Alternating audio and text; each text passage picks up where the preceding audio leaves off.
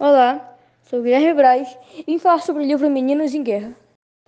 Este livro conta a história de dois jovens, um de classe média, chamado Thomas, que sua rotina era ir à escola todas as manhãs, morrendo de sono. Já o Dan, ele era de uma família de, com uma classe mais baixa. Ele era caçula de seus três irmãos e ajudava seus pais na roça. Eles moravam mais ou menos perto, mas eles não poderiam imaginar o que ia acontecer logo a seguir. Sequestrados por milicianos de uma república africana e conflito, Thomas e Deng eles foram obrigados a guerrilhar. Tortura, ataques armados e mortes. Isso acontecia diariamente nas suas vidas.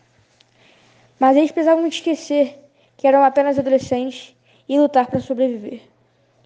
Mesmo cercado de tanta morte, coisas ruins, algo mantinha eles fortalecidos, algo feliz, uma amizade verdadeira.